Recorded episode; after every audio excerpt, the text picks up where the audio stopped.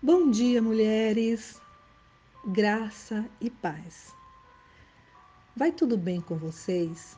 Sou Elis Sodré, da EG Norte, moro em Palmas, Tocantins, e nesta manhã de sábado, glorificamos a Divina Ruá por ter nos agraciado com mais um dia para desfrutarmos das suas misericórdias, bondade e proteção.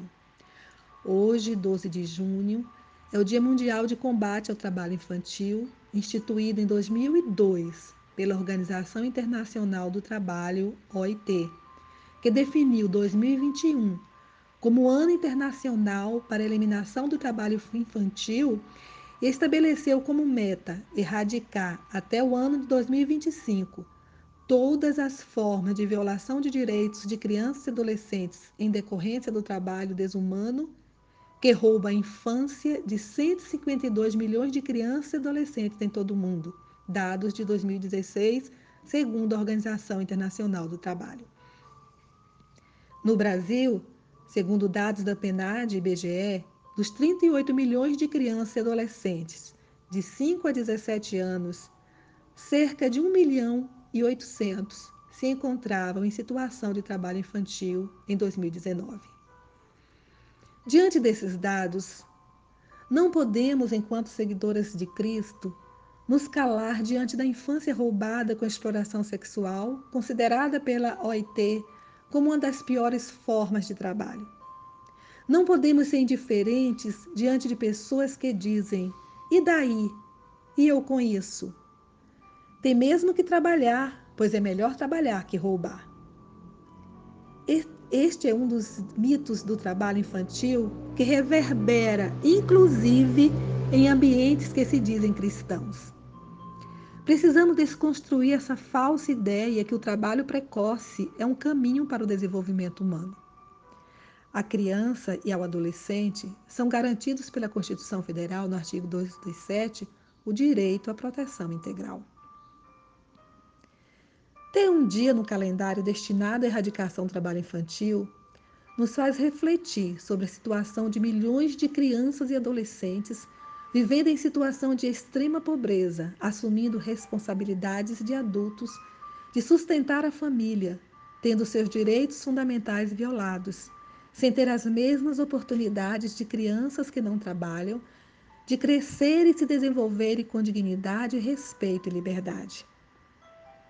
Esse é um tema bastante complexo e requer de nós um conhecimento mais apurado do conceito de trabalho infantil.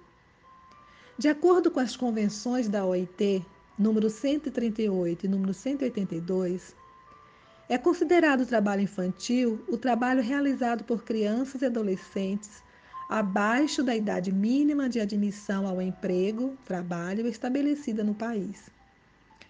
Os trabalhos perigosos são considerados como piores formas de trabalho infantil e não devem ser realizados por crianças e adolescentes abaixo de 18 anos. Caracteriza-se como trabalho perigoso as atividades que, por sua natureza, ou pelas condições em que se realizam, colocam em perigo o bem-estar físico, mental ou moral da criança. Essas atividades devem ser estabelecidas por cada país. Também são consideradas como piores formas de trabalho infantil a escravidão, o tráfico de pessoas, o trabalho forçado e a utilização de crianças e adolescentes em conflitos armados exploração sexual e tráfico de drogas. No Brasil, até 13 anos, o trabalho é totalmente proibido. Entre 14 e 16 anos, admite-se o trabalho na condição de aprendiz. Entre 16 e 17 anos, permissão parcial. São proibidas as atividades noturnas, insalubres, perigosas e penosas. Quando falamos em trabalho infantil, não estamos nos referindo às tarefas rotineiras de casa. É responsabilidade da família ensinar a criança a ser cooperadora, a cuidar do ambiente onde vive, como organizar os seus pertences, os espaços de convivência coletiva e individual. Nem todo o trabalho realizado por criança é considerado trabalho infantil. A criança gosta de ajudar, E este momento de aprendizado, como pais e avós, permite à criança fortalecer os vínculos afetivos. A Bíblia tem poucos relatos sobre a vida de Jesus da infância e adolescência. Porém, o texto relatado em Lucas 2, 41 52 nos traz um episódio de Jesus adolescente que nos permite refletir sobre o tema. Posso imaginar a aflição de Maria e José quando, ao cair da noite, procuraram por Jesus entre seus parentes e não o encontrou. Retornaram para Jerusalém e, após três dias, o encontraram no templo trabalhando. Sim, Jesus estava trabalhando. E qual era o seu trabalho? Estudar. Estava ele entre os doutores da lei, debatendo e compartilhando seus conhecimentos sobre o reino de Ruá. O texto relata o encontro de seus pais com Jesus. Filho, disse-lhe a mãe, por que nos fizeste isto? Teu pai e eu estávamos desesperados à tua procura. Mas que necessidade tinham de procurar-me? Disse-lhes. Não calcularam que estaria aqui no templo, na casa do meu pai, pois preciso tratar dos seus assuntos? O texto diz que os pais de Jesus não entenderam o que ele estava a lhes dizer.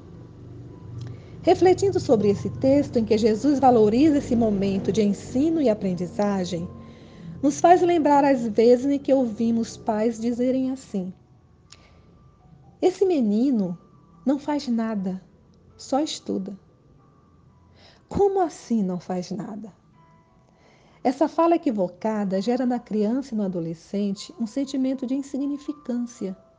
O que eles fazem do seu tempo todos os dias e muitas vezes o dia todo, quando estudam em escolas de tempo integral, não tem nenhuma relevância. Gera também um sentimento de desvalorização pela busca do conhecimento e pelo trabalho do professor.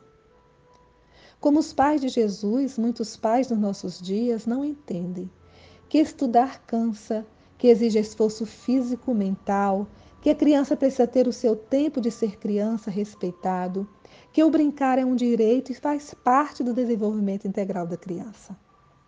O apóstolo Paulo, ao escrever um dos mais belos textos sobre o amor, em 1 Coríntios 13, destaca o versículo 11. Quando eu era menino, falava como menino, pensava como menino e raciocinava como menino. Quando me tornei homem, deixei para trás as coisas de menino.